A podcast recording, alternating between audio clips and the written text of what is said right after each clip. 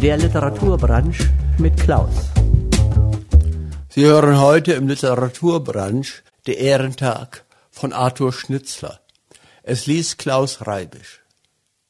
Es handelt sich um eine Geschichte um Mobbing. August Witte saß schon eine halbe Stunde im Kaffeehaus und hatte eine Menge Zeitungen vor sich liegen, die er nicht anschaute, als endlich Emmerich Berger in großer Hast erschien. Na also, rief ihm August entgegen, kommst du endlich? Es ist wirklich die höchste Zeit. Alles lässt du einen allein machen. Pardon, sagte Emmerich, indem er sich niedersetzte. Ich hab noch einen Besuch machen müssen, da bin ich so schwer fortgekommen. Ich hab doch hoffentlich nichts versäumt. Ist doch schon alles arrangiert? Gewiss, antwortete August mit leichten Stirnrunzeln. Zum Glück bin ich ja da. Also ist eigentlich nichts mehr zu tun, bevor die Geschichte angeht? Jetzt nichts mehr. Ich habe mir nur noch den Dobrodal herbestellt, um ihm die letzten Instruktionen zu geben. Daher hast du den Dobrodal bestellt? Warum denn nicht? Er sieht anständig aus, und dann weiß doch ein jeder, dass er nicht zu uns gehört. Emmerich nickte zustimmend, dann fragte er, was ist denn mit dem Lorbeerkränzen? Sind schon ins Theater geschafft. Na, da ist ja alles in schönster Ordnung. Und außer uns weiß keiner was davon, nicht wahr? Niemand. Dem Fred werden wir es allerdings noch sagen, weil er ja mit uns in die Loge geht. Emmerich schüttelte den Kopf. Glaubst nicht, wir sollten den Fred auch lieber überraschen? Ja, warum denn? Weißt, ich mein nur, der Fred ist manchmal so komisch. Der ist am Ende dagegen. Da kann ich ihm nicht helfen. Wir werden uns wohl noch einen Spaß erlauben dürfen. Und die Verantwortung haben doch wir allein. Was? Freilich, du allein.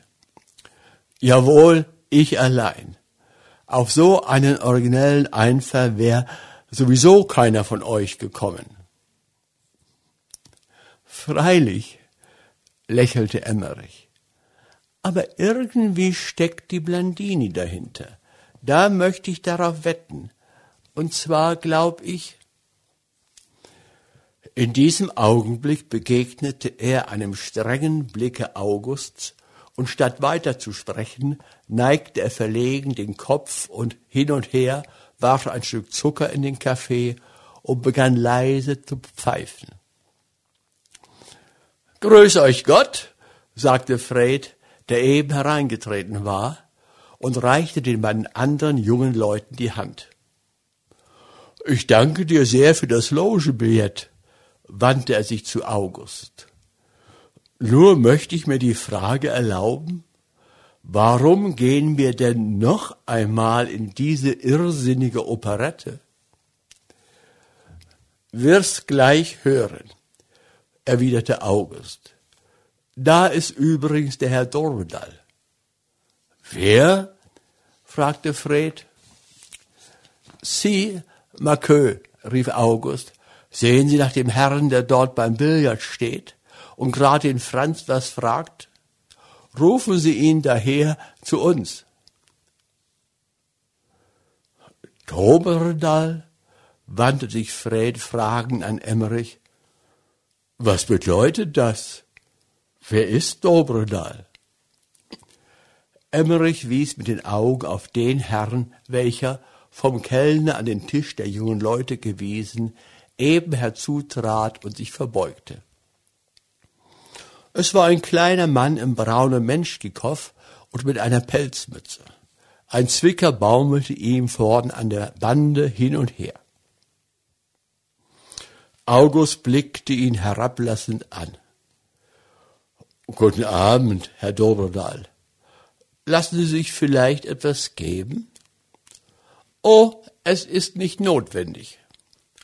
Also nehmen Sie Platz. Bin so frei. Ich habe Sie gebeten, ins Kaffeehaus zu kommen, damit wir noch ein letztes Mal. Aber wollen Sie sich nicht doch etwas geben lassen? Da ist grad der Kellner. Bringen Sie mir eine Melange, sagte Herr Dobrodal und nahm die Pelzmütze ab, die er auf den Tisch legte. Emmerich nahm sie vorsichtig in die Hand und legte sie auf einen Sessel. Danke sehr, sagte Herr Dobrodal. Also, begann August aufs Neue. Wie viele Leute haben Sie drin? Vierzig und gut verteilt. Auch im Parkett? Natürlich, mit der Galerie allein machen wir nichts. Das Parkett ist doch das Wichtigste. Und sehen Sie die Leute noch, bevor die Sache angeht? Natürlich, ich habe doch alle Sitze im Sack. Das ist gut. Also hören Sie, Herr Dorodal, wir rekapitulieren noch einmal. Im ersten Akt nichts. Ja, es wäre mir sogar angenehm, wenn nach Schluss des Aktes der Applaus lauer wäre als sonst. Herr von Witte, das wird nicht gehen. Der Direktor besteht auf drei Hervorrufen. Das ist mir unangenehm. Aber wissen Sie was, Herr von Witte? Das Parkett werde ich feiern lassen nach dem ersten Akt. Schön. Also jetzt kommt der zweite Akt. Und über den müssen wir reden. Da ist zuerst der Chor. Ich weiß doch, Herr von Witte. Bitte hören Sie nur. Nach dem Chor bleibt bekanntlich die Blandini allein auf der Szene und ist fürchterlich traurig. Dann wirft sie sich auf den Divan. In dem Augenblick tritt Herr Roland auf. Und jetzt geht's los, sagte Dorval hinzu. Roland? rief Fred aus. Aber das ist ja der Witz, sagte Emmerich leise.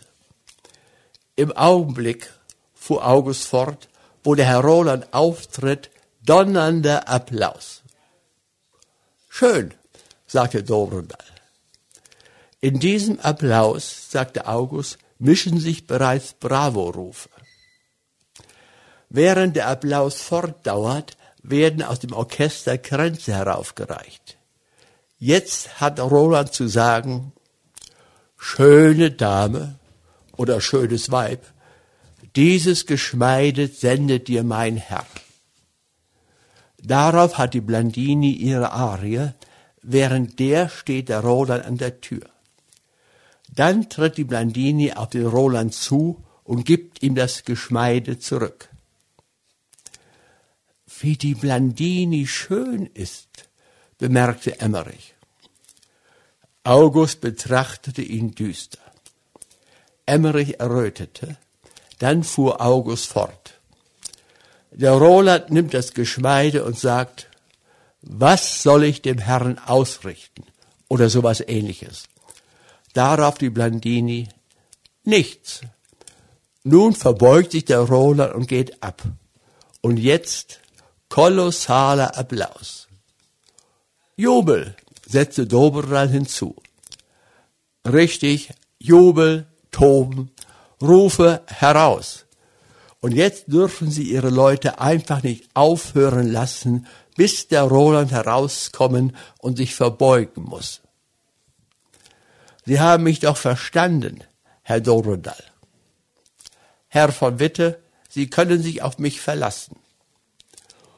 Somit, schloss August, sind wir vorläufig fertig. Dobral trank eilig den Rest seiner Melange aus, erhob sich, verbeugte sich und ging. Jetzt möchte ich doch endlich wissen, sagte Fred, was das alles zu bedeuten hat. Das werde ich dir sagen, erwiderte August. Bin neugierig, sagte Fred. Emmerich horchte gespannt auf. Erstens, fuhr August fort, sehe ich überhaupt nicht ein, warum alles etwas zu bedeuten haben soll. Emmerich schien enttäuscht. Fred lachte. Und zweitens setzte August rasch und in gereizten Tones hinzu, wenn ihr zwar überhaupt die Fähigkeit hättet, der Sache auf den Grund zu gehen, so würdet ihr gar nicht fragen. Ich will ja nicht behaupten, dass ich von vornherein an etwas anderes gedacht habe, als einmal einen guten Spaß in Szene zu setzen. Aber es ist mehr. Es ist etwas Gutes. Etwas, ja, ich möchte sagen, Sinniges, was wir tun, indem wir einmal so einem armen Teufel eine Freude machen, an den im Allgemeinen kein Mensch denkt. Die Großen werden genug gefeiert, finde ich. Aber zum Theaterspielen braucht man die Kleinen grad so notwendig. Das ist richtig, warf Emmerich ein. Darum hat mein Spaß einen tieferen Sinn. Und wenn die Leute im Theater heute Abend darauf eingehen, woran ja gar nicht zu zweifeln ist, und mit applaudieren, so werden sie, vielleicht ohne es zu ahnen, in der Person des Herrn Roland all den kleinen Leuten eine Ovation bringen, die sie gewöhnlich vergessen. Gewiss, ohne es zu ahnen, sagte Fred. Denn du hast es ja auch vor fünf Minuten noch nicht geahnt, was du eigentlich für ein edler Mensch bist. Der Emmerich hat ganz recht gehabt, bemerkte August rasch. Emmerich machte ein wichtiges Gesicht und fragte sich, woran er wohl recht gehabt hätte dass man dir nämlich überhaupt nichts erzählen soll, fuhr August fort, worauf Emmerich erschrak und Fred mit einer Art verständnisvoller Zärtlichkeit ansah. Du verdirbst einem zu allem die Laune, sagte August. Ich verstehe dich wirklich nicht, lachte Fred. Du bist so erregt, als wenn du dich irgendwie getroffen fühltest. Alles Edle geschieht ja unbewusst, sonst wäre es gar nicht edel. Irgendeinem ordinären Kerl fällt ein Spaß ein und er wird naturgemäß eine Gemeinheit. Dir fällt ein Spaß ein und er wird naturgemäß eine gute Tat.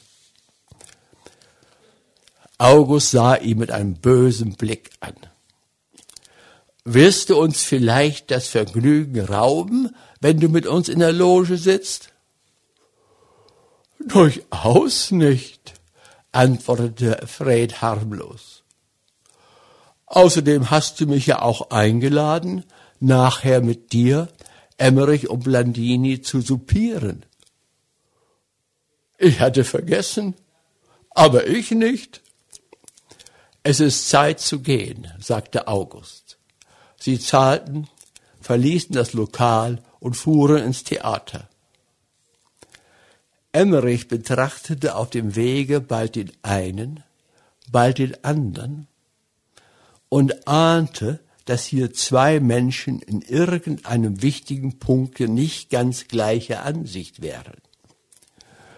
So fasste er sich, als sie ausstiegen und die Treppe zum Logengang hinaufschritten, ein Herz und sagte, Kinder, seid's doch gescheit. August antwortete nichts. Fred aber drückte Emmerich die Hand und sagte, ich werde versuchen. Die Logentür wurde geöffnet und den drei Freunden klangen die ersten Akkorde der Ouvertüre lustig entgegen. Der erste Akt war zu Ende. Friedrich Roland saß in der Garderobe, allein. Er war mit einem fantastischen Kostüm angetan. Schwarz-rot samtenes Wams und dunkelblaue Trikots und trug eine Perücke von herrlichen kastanienbraunen Locken, auf der ein Barett saß. Den Degen hatte er über die Knie gelegt und starrte in den Spiegel, aus dem ihm sein jugendlich rot geschminktes Gesicht mit dem falschen Schnurrbart entgegensah. So saß er beinahe regungslos schon seit Beginn des Stückes da. Jetzt hörte er durch die geschlossene Tür die Schritte und Stimmen der Christen, die an ihm vorüber von der Bühne in den Ankleideraum eilten. Dann wurde es wieder still. Roland war froh, dass er allein war.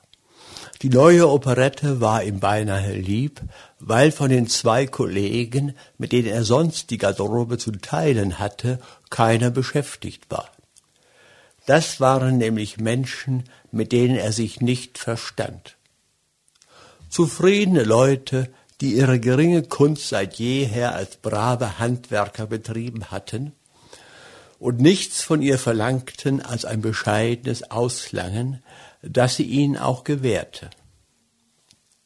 Roland wusste wohl, dass er heute als ihresgleichen gelten musste, aber er fühlte zugleich, dass er in Wahrheit durchaus nicht zu ihnen gehörte. Er hätte was ganz anderes werden können, wenn er Glück gehabt hätte. Daran dachte er jetzt, als er geschminkt vor dem Spiegel saß, wie er Stunde für Stunde daran dachte. Noch heute, nach zehnjährigem Engagement an diesem Theater, konnte er es nicht ohne ein dumpfes Gefühl des Grolles und der Scham betreten. Und niemals hatte er das zu verbergen gewusst. So hatten seine Kollegen bald mit dem feinen Spürsinn niederer Menschen herausgefunden, wo er am empfindlichsten zu treffen war. Und jede Äußerung seines Wesens, die Art, wie er leise und müde zu reden, wie er langsam und scheinbar stolz einherzuschreiten pflegte, ja selbst eine Gewohnheit, den Kopf nach der Seite zu wenden und dabei die Augen halb zu schließen, wurden als komische Zeichen seiner Unzufriedenheit gedeutet. Ob er einmal Talent gehabt, das wusste man nicht. Auch war nie die Rede davon gewesen. Die Rollen, die er seit Jahren auftrat, waren die von Pagen, Dienern, Knechten, Verschworenen, die ohne nähere Bezeichnung auf dem Zettel standen. Ja, meistens war er zweiter Knecht oder dritter Verschworener. Es war kein Grund anzunehmen, dass er mehr Anlass hatte, sich zu beklagen, als einer von den anderen, die zu gleichen Rollen auserlesen waren wie er. Sie sahen auf eine ähnliche Vergangenheit zurück wie Roland und hatten auf kleinen Bühnen vor Jahren erste Helden, Liebhaber oder Intriganten gespielt. Vielleicht war auch mancher unter ihnen, der sich mit schmerzlichen Empfindungen jener Zeit erinnerte. Vielleicht wäre diese schmerzliche Erinnerung auch manchem anzumerken gewesen. Aber alle Scherze, alle Bosheiten kamen an ihn herangeflogen, weil man sah, dass er am meisten darunter litt. Anfangs hatte er sich zu wehren gesucht. Er versuchte Neckereien zu erwidern, aber er war zu ungeschickt gewesen. Er wollte grob werden, aber er hatte nicht den rechten Mut dazu gefunden. So begann er sich alles ruhig gefallen zu lassen, wurde verschlossen und man hörte oft tagelang kein Wort aus seinem Mund. Auch das passte so gut wie alles andere zu dem Bild, das nun einmal von ihm feststand.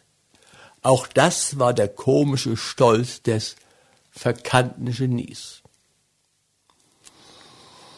Sein Ruf war allmählich über den engen Kreis hinausgedrungen, in dem er wirkte. Alle Welt, die in der Stadt sich für das Bühnenleben interessierte, kannte seinen Namen, um den so viel Scherze schwirrten. Die Reporter in geistsprühenden Notizen, das Publikum in launigen Gesprächen bedienten sich des Namens Roland, um den Typus des unbedeutenden, aber eingebildeten Mimen kurz zu bezeichnen. So war dieser Name in seiner Art populär geworden und in einem anderen Sinne, als Roland früher einmal gehofft, schien seine Sehnsucht nach Ruhm in Erfüllung zu gehen. Nun war er so weit, dass er die Unbekannten beneidete. Alle, die durften noch hoffen, dass ihr Schicksal eine erfreuliche Wendung nähme. Sie konnten irgendeinmal aus ihrem Dunkel in eine würdige Beleuchtung heraustreten. Ihm war das für alle Zeit versagt. Vor zwei Jahren hatte er das letzte Mal gewagt, den Direktor um eine anständige Rolle zu bitten. Der hatte ihn lachend abgewiesen und Roland hatte ihn verstanden. Dann dachte er noch einmal ein letztes daran, die Stadt zu verlassen, um wieder in der Provinz hin zu Theatern, wo er in den ersten zehn Jahren seiner Laufbahn umhergezogen. Aber die Agenten erklärten alle, es sei zu spät. Und die Erfahrungen, die er seinerseits als Heldenspieler in kleinen böhmischen und mährischen Städtchen gesammelt, waren auch nicht ermutigend genug, um ihm die nötige Energie zu verleihen, es auf eigene Faust zu versuchen. So war es das Beste, sich zu bescheiden und wie andere stille Arbeiter sein Tagewerk zu verrichten, um doch zu leben. Es war sehr einsam geworden. Weder mit den Großen noch mit den Kleinen mochte er zu tun haben. Früher war er regelmäßig nach dem Theater in ein Wirtshaus gekommen, wo eine harmlose Gesellschaft von Theaterbediensteten und kleinen Bürgern sich zusammenfand, die stolz waren, mit Leuten von der Bühne zu verkehren. Aber auch hier hatte es an Späßen nicht gefehlt, wenn Roland erschien. Manches herzliche Wort, mit dem er begrüßt wurde, fasste er in wachsendem Misstrauen als spöttisch gemeint auf. Und so konnte es ihm auch dort schon lange nicht mehr behagen. Er ging jetzt nur mehr hin, wenn er vorher anderswo allein ein paar Glas Wein getrunken hatte. Da wurde es ihm leichter, an die Freundlichkeit der Menschen zu glauben, und selbst kleine Bosheiten nahm er dann mit Gleichmut hin. Ja, er erlebte dann sogar Augenblicke, in denen seltsame Hoffnungen einer großartigen Wandlung in ihm emportauchten. Er hielt Zufälle für möglich, die ihn mit einem Mal an einen würdigeren Platz stellen konnten und durfte allen Spott verachten, der ihn laut und leise umklang.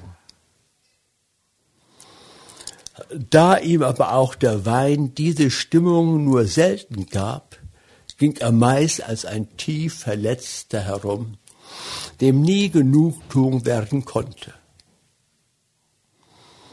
Früher hatten kleine Abenteuer mit Frauen die letzte Jugendschimmer in sein Leben gebracht, aber seit ein paar Jahren war auch das vorbei. Und zärtlichen und fragenden Blicken, die noch zuweilen auf ihm ruhen blieben, glaubte er nicht mehr. Seit ein paar Wochen geschah es manchmal, dass er auf dem kleinen Tisch in seiner Garderobe Veilchen fand. Er forschte gar nicht, woher sie kamen. Gewiss war es ein Scherz, wie man sie schon manchmal an ihm verübt hatte.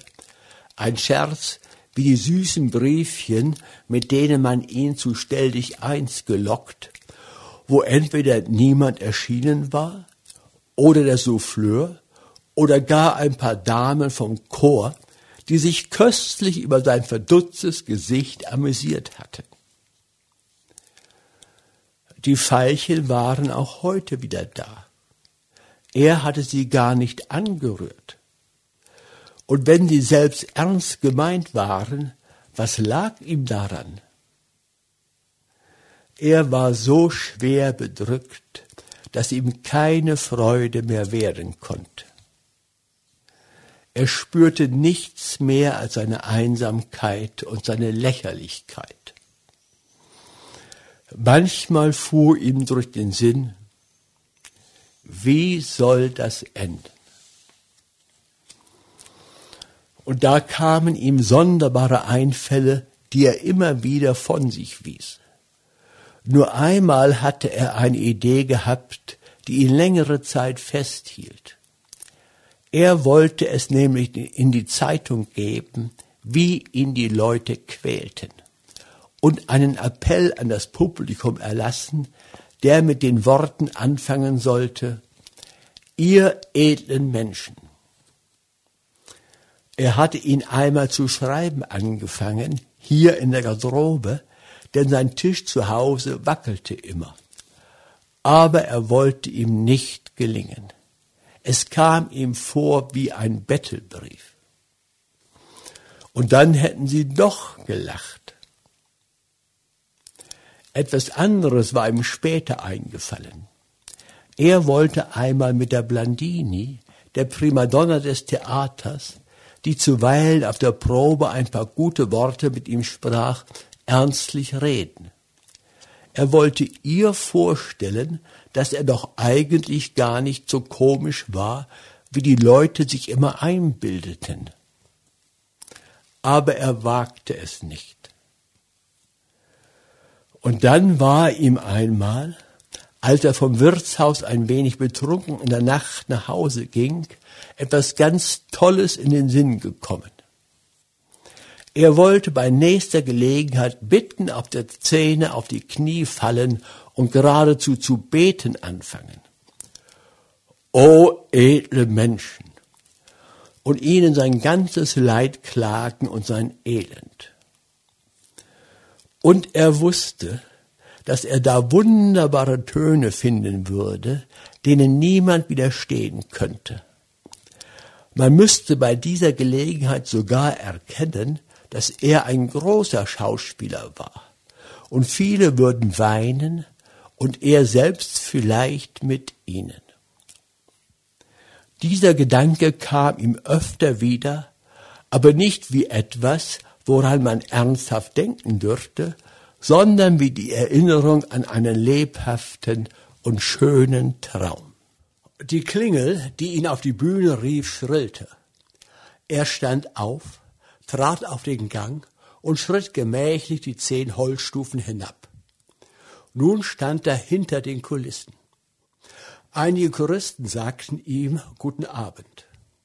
Roland ging ein paar Schritte weiter und stellte sich knapp hinter die Tür, aus der er auf die Szene hinaustreten sollte. Er hörte die Blandini singen. Er erwartete sein Stichwort. So, jetzt war es da. Der Inspizient, der neben ihm stand, gab ein Zeichen. Zwei Arbeiter zu beiden Seiten öffneten die Tür und Roland trat auf die Bühne.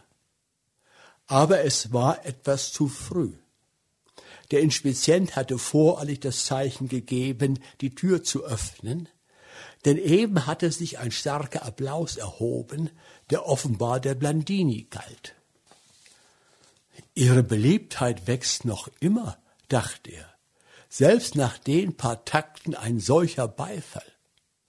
Das wollte ja gar nicht aufhören. Und Roland sah unwillkürlich die Blandini an, die anfangs ins Publikum hinausgeschaut hatte und sich jetzt zu ihm wandte. Er hörte sie flüstern, Verstehen Sie das? Und der Applaus wurde immer stärker. Roland blickte auf die Galerie. Plötzlich glaubte er ganz deutlich unter den Bravo-Rufen auch seinen Namen zu hören. Ah, er hatte sich gewiss getäuscht. Die Blandini sagte, hören Sie? Roland antwortete, ja, Ihr Name, sagte die Blandini. Der Applaus dauerte in gleicher Stärke fort, und die Rufe Roland wurden immer lauter. Was ist das? dachte Roland. Bin ich wahnsinnig geworden? Träum ich? Reden Sie, flüsterte die Blandini. Was? fragte Roland verwirrt. Nun, Ihre Worte vom Geschmeide. Und Roland begann zu sprechen. Schöne Dame, dieses Geschmeide, aber er drang nicht durch. Der Applaus dauerte fort. Einige Zischlaute mischten sich drein, worauf er noch lärmender wurde. Grenze, sagte die Blandini. Und Roland, in der Überzeugung, sie seien für die Blandini bestimmt, eilte zur Rampe vor, bückte sich und nahm einen riesigen Lorbeerkranz, den er sofort der Sängerin überreichen wollte. Aber sie flüsterte, für sie? Er verstand es nicht. Da fiel sein Auge auf die Schleifen und er erblickte seinen Namen. Eine Sekunde lang ging jetzt etwas ihm selbst Unbegreifliches in ihm vor. Er dachte, ich bin ein großer Schauspieler. Das merken alle Leute, trotzdem ich die nichtigste Rolle spiele. Er nahm mechanisch die eine Schleife in die linke Hand. Er las dem genialen Mimen Roland die dankbare Mitwelt. Und plötzlich hörte er im Saale ein stürmisches Gelächter schallen. Er ließ die Schleife aus der Hand fallen. Er sah ins Publikum, sah tausend hoch erhobene, klatschende Hände. Und die Gesichter der Leute leuchteten vor Vergnügen. Er verstand es nicht. Man lachte lauter, immer lauter. Plötzlich verstand er es. Und es war ihm, als wenn er niedersinken müsste und sein Gesicht verstecken. Denn man lachte ja über ihn. Man höhnte ihn aus. Das ganze Publikum war in diese rasende Fröhlichkeit geraten über den Einfall, ihn, Herrn Friedrich Roland, zu feiern. Er fühlte es. Nun war für ihn der Gipfel des Ruhmes erreicht. Fühlte es so tief, dass er nichts mehr sah und hörte und in die lärmende Menge wie in Stille und Leere starrte. Und mit einem Male, als hätte er es damit erzwungen, war es wirklich still. Und er wusste, dass er seine Worte noch nicht gesprochen. Vielleicht auch hatte ihm die Blandini zugeflüstert, dass er sprechen sollte. Und er sagte, ohne mit der Stimme zu zittern, indem er der Sängerin ruhig ins Gesicht sah, Schöne Dame, dieses Geschmeide sendet euch mein Herr. Die Blandini nahm das Geschmeide und sah ihn mit einem sehr langen Blicke an. Er musste denken, diese Nuance hat sie in den früheren Vorstellungen nicht gebracht. Und er fragte sich, warum? Da hörte er sie zu ihm sagen, machen Sie sich nichts daraus. Jetzt merkte er, dass das Orchester bereits wieder spielte. Die Einladungstakte der Arie waren vorbei. Die Blandini musste einsetzen. Sie sang. Es war eine unendlich lange Arie. Roland stand an der Tür und hörte die wohlbekannten Töne, und die Blandini sang immer weiter. Es war, als wenn sie stundenlang sänge. Roland empfand nichts. Nur ging die Bühne auf und nieder, gleichmäßig, und ein Summen von tausend kleinen Stimmen ohne Sinn war in seiner Nähe. Aber die Arie der Blandini klang hell, als wenn sie durch die Wände dringen müsste, hinaus ins Freie. Und Roland war es, als ob man das Lied jetzt überall in der Welt zugleich hören könnte, wenn man nur recht aufpasste. Es war gut von ihr, dass sie so lange sang, denn er hatte Angst vor dem Ende der Arie. Er erinnerte sich, wie, bevor sie begonnen, das Klatschen und Gelächter getönt hatte. Das würde sicher wiederkommen, und er fühlte, er müsste stark sein, um das noch einmal ertragen zu können. Es war entsetzlich gewesen. Die Arie war aus, die Blandini reichte ihm den Schmuck, und Roland fragte, was meld ich meinem Herrn? Und die Blandini sagte, nichts. Sie sagte es mit einem Zittern der Stimme wie niemals früher. Dabei sah sie ihn mit flehenden Augen an, als wollte sie ihn da behalten auf der Szene. Und er musste doch abgehen. Er verbeugte sich, die Tür wurde geöffnet, er tat einen Schritt hinaus. Da fing es so an wie vorher. Bravo, Roland, Roland, bravo! Er stand bereits hinter der Szene, neben ihm der Inspizient, ein paar Choristen, die sich herzugedrängt hatten. Auch der jugendliche Komiker war da. Meisterleistung, sagte er zu Roland. Der Direktor trat hinzu. Ja, was heißt das? Sind die Leute toll? Wissen Sie, Roland, was das zu bedeuten hat? Roland schüttelte den Kopf. Ja, was machen wir denn? rief der Direktor. Die klatschen draußen weiter. Es bleibt nichts übrig, Sie müssen hinaus sich verbeugen, sagte der Direktor. Ja, sagte Roland. Jetzt merkte er, dass er den Kranz noch immer in der Hand hielt. Er wollte ihn fallen lassen. Der bleibt, sagte der Direktor. Das wird ganz gut. Auf! rief er. Die Tür flog auf und Roland trat auf die Szene. Die Bravo-Rufe verstärkten sich. Helles Lachen tönte mit. Der Komiker sagte zum Direktor, Meiner Ansicht nach handelt es sich um eine Wette. Möglich, antwortete der Direktor. So kommt jeder einmal zu seinem Ehrentag. Roland trat wieder zurück. Die Tür wurde geschlossen. Er ließ den Kranz fallen. Er wollte langsam in die Garderobe gehen. Ein paar Mädel vom Chor wollten ihm fest die Hand drücken, aber er merkte es nicht und ließ seine Arme schlaff herunterhängen.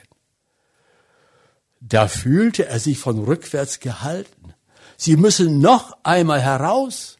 Die Leute geben keine Ruhe. Roland wandte sich um, trat wieder auf die Szene, verbeugte sich tief. Er schien sich mit so viel Humor in seine Rolle zu finden, die man ihm nun einmal zugedacht, dass das Lachen im Publikum immer heiterer und herzlicher klang. Viele hatten ihn in diesem Augenblick lieb. Ihm fuhr plötzlich wieder jeder Traum durch den Sinn, und er fragte sich, ob nicht jetzt der richtige Moment wäre, auf die Knie zu fallen und zu rufen, ihr edlen Menschen, Gnade, Gnade. Aber er wusste, da unten war keine Gnade. Und mitten in dem Jubel, dem Lachen, das ihn umtoste, kam es wie eine furchtbare Verlassenheit über ihn, dass ihm das Herz stille stand. Als er abging, warf er einen Seitenblank auf die Blandini. Sie hatte Tränen im Auge und schaute an ihm vorbei. Jetzt war der Lärm draußen vorüber. Der Direktor klopfte Roland auf die Schulter und sagte lachend, Ehrentag. Viele standen hinter den Kulissen bereit, Schauspieler, Choristen, Arbeiter, und hatten Lust, den Spaß auf dem Zuschauerraum hier fortzusetzen. Aber Roland ging mit gesenktem Kopf vorbei und sah und hörte sie nicht. Er ging langsam die sieben Stufen hinauf, schlich durch den Gang, öffnete die Tür seiner Garderobe, trat ein. Dann sperrte er die Tür ab. Das Schloss knarrte hinter ihm und unten ging das Spiel weiter.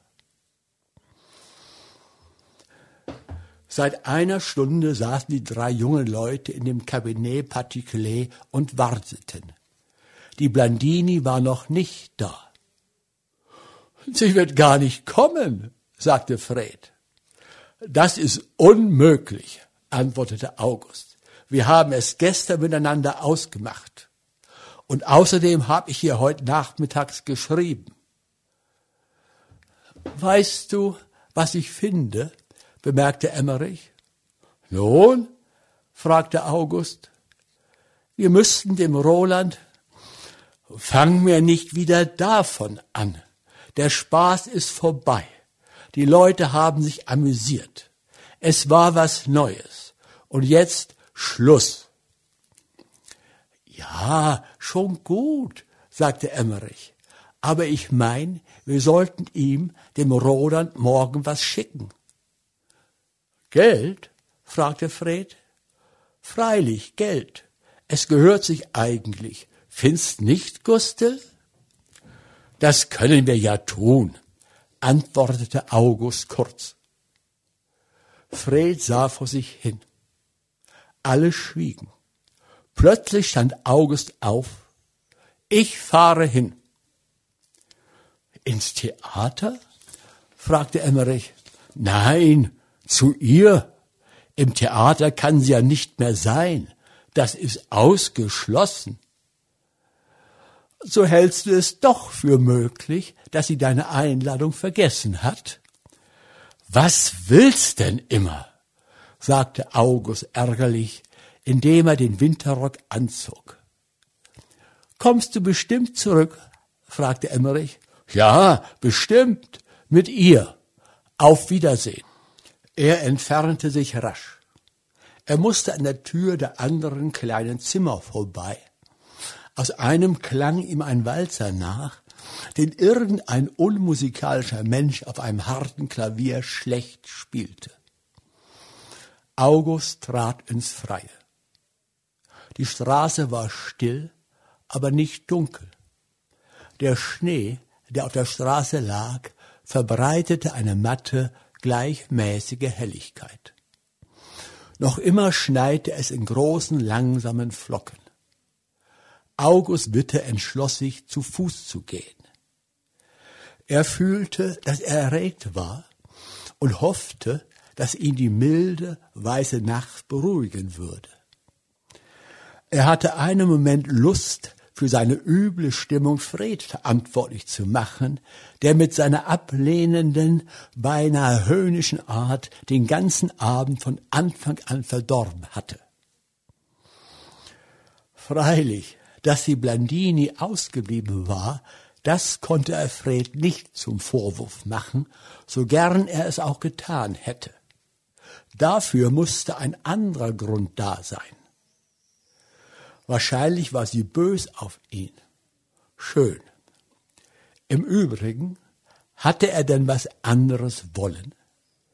Es wäre ihm gar nicht eingefallen, den Streich von heute Abend auszusinnen und auszuführen, wenn ihn nicht die Blandini selbst dazu gereizt hätte, die seit einiger Zeit von diesem armseligen Statisten zu behaupten pflegte, er hätte den interessantesten Kopf, den sie je gesehen, und hätte sicher viel mehr Talent als alle anderen. Anfangs war es wohl nur ein Scherz gewesen, wenn sie das sagte.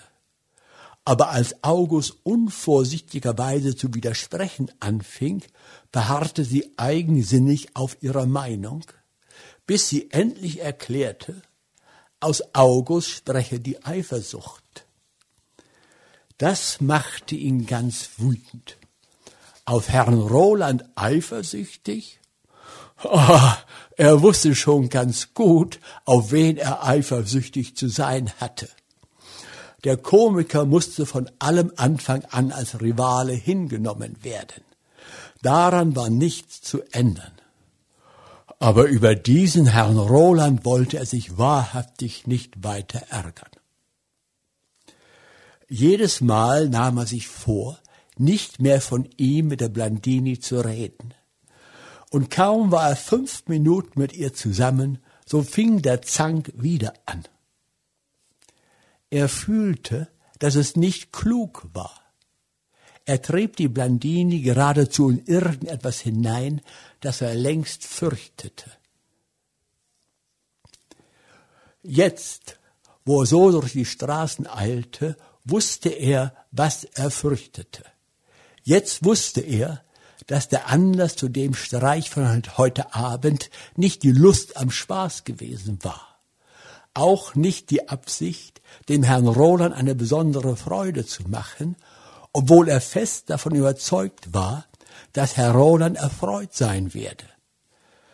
Nein, er hatte die stille Hoffnung gelegt, dass er den kleinen Schauspieler für die Blandini lächerlich und unmöglich machen, dass sie über den lustigen Einfall Augusts lachen und sie nachher bessere Freunde sein würden als je.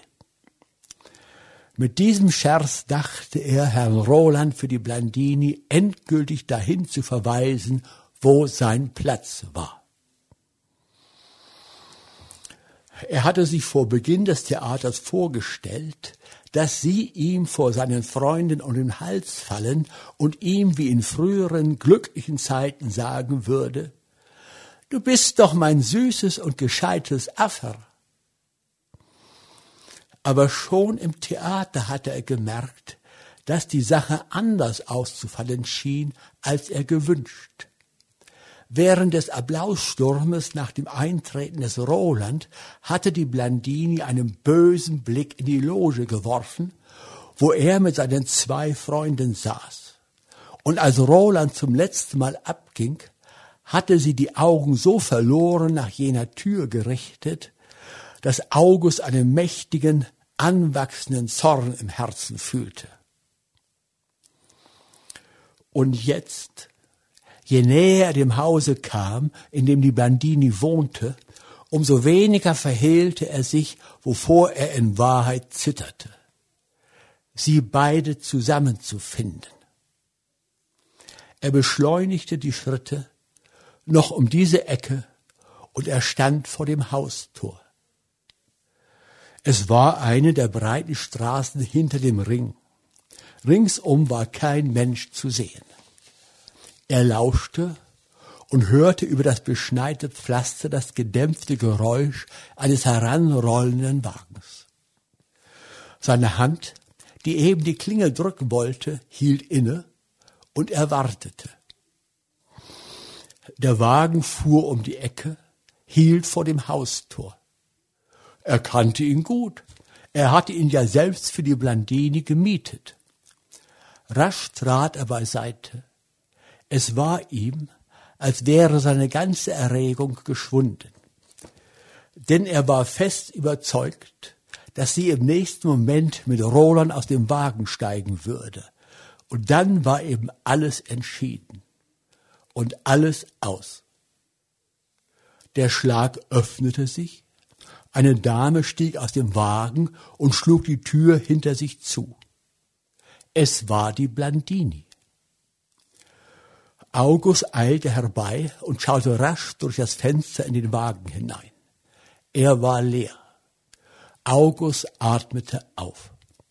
Dann rief er, Albertine! Sie wandte sich rasch um. Im Moment, da sie ihn erkannte, machte sie einen Schritt auf ihn zu. Traust du dich her?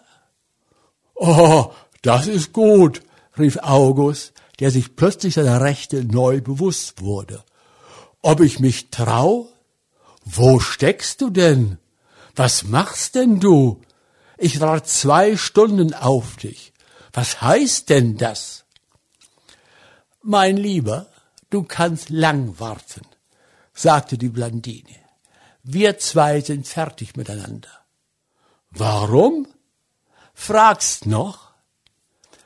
Erstens, schrei nicht, der Kutscher braucht das nicht zu wissen. Und zweitens, in diesem Augenblick öffnete sich die Haustür. Die Blandini eilte in den Flur und schlug die Tür hinter sich zu. August bebte vor Zorn. Aber er wollte sich vor dem Kutscher und dem Portier nicht blamieren und blieb ganz ruhig stehen. Er überlegte, was sollte er tun? Warten? Ihr nacheilen? Sich der Gefahr aussetzen, von ihr nicht empfangen zu werden? Bis zum Morgen da auf und abgehen? Ihr in der Früh auf der Straße einen Skandal machen? Er war so zornig, dass er sein eigenes lautes, beinahe schnaubendes Atmen hörte. Nach zwei Minuten öffnete sich ha das Haustor von neuem und die Albine erschien. Sie eilte zum Wagenschlag und rief dem Kutscher etwas zu. August eilte ihr nach und packte sie beim Arm. Wohin? Was geht's dich an? Sie machte sich los von ihm und sprang in den Wagen. Er ihr nach. In meinem Wagen werd ich doch wohl mitfahren dürfen, stieß er zwischen den Zähnen hervor. Bitte. Der Wagen rollte fort. Darf ich um Aufklärung bitten? fragte August. Sie antwortete nicht. Woher bist du gekommen? Sie schwieg. Warst du mit ihm? Nein, sagte sie, aber ich such ihn. Was? Ja. Bist du seine Geliebte? Nein, aber verlass dich drauf. Heut werd ich's noch. August fuhr mit der Hand nach der Signalpfeife für den Kutscher. Sie zog ihm heftig den Arm herunter. August schaute durchs Fenster hinaus. Sie fuhren über den Ring. Albertine sah ihn von der Seite an. Interessiert's dich, wohin wir fahren? August bebte und erwiderte nichts. Sie sprach weiter, grausam und mit Behagen. Ich habe nach dem Theater auf ihn gewartet, aber er war schon fort. Dann bin ich in seine Wohnung, aber er war nicht zu Hause. Dann bin ich in das Wirtshaus, wo er manchmal hinzugehen pflegt. Da war er auch nicht. Und weißt du, warum ich jetzt bei mir zu Haus war? Weil ich überall bei ihm und auch im Wirtshaus den Auftrag gegeben habe, man soll ihn sofort zu mir schicken. Und jetzt fahren wir wieder ins Theater, weil ich keine Ruhe hab, bevor ich ihn find. Verstehst du? August sprach kein Wort, aber er hätte sie gern erwürgt. Der Wagen rollte über die Donaubrücke noch ein paar Minuten und er hielt in einer schmalen Gasse an der kleinen Hintertür des Theatergebäudes, die zur Bühne führt. Die Blandini sprang aus dem Wagen, August ihr nach. Die Tür war längst geschlossen. Ein Gewölbewächter der eben vorbeiging, sah neugierig die junge Dame an, die um Mitternacht hier an der Glocke zog. Nach ein paar Sekunden wurde die kleine Tür geöffnet und der Portier erschien mit einer Laterne in der Hand. Jesses, Fräulein Blandini, was ist denn? Was ist denn geschehen? Haben's da was vergessen? Leuchten Sie mir nur. August stand hinter ihr. Der Herr hat nichts da zu tun, sagte die Blandini. Sperren Sie zu. Sie stieß August zurück, schloss selbst die Tür und der Portier versperrte sie. Während sie mit dem Portier durch den schmalen, niederen Gang eilte, der zur Bühne führte, fragte sie ihn, haben Sie den Roland weggehen sehen? Der Portier dachte nach. Ja, Fräulein, jetzt ist sicher niemand mehr in der Garderobe. Vor zwei Stunden habe ich schon zugesperrt. Haben Sie ihn weggehen sehen? wiederholte sie beinahe flehend. Sie standen nun auf der großen, dunklen Bühne. Von der Laterne, die der Portier in der Hand hielt, fiel ein Lichtkegel auf den weißen Souffleurkasten. Die Kulissen zu beiden Seiten im Dunkel schienen ins Unermessliche hinaufzuwachsen. Der eiserne Vorhang stand da wie eine Riesenwand. Ja, gesehen, sagte der Portier. Ich weiß mich wirklich nicht zu erinnern. Ich bitt schön, Fräulein, es gehen da so viele Leute an einem vorbei. Man schaut doch nicht einen jeden an, nicht wahr? Die Blandini blieb noch einen Moment nachsinnend stehen. Dann eilte sie rasch über die Bühne bis hinter die Kulissen zu der kleinen Stiege.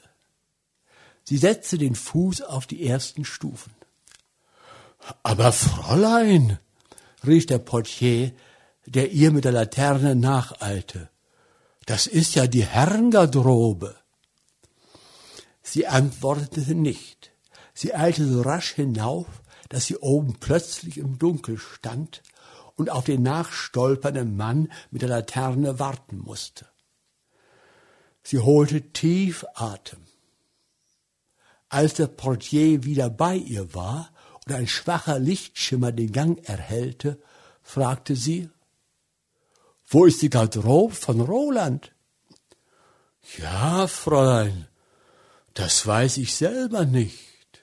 Ich komme ja nie da herauf, aber da oben sind die Namen angeschrieben.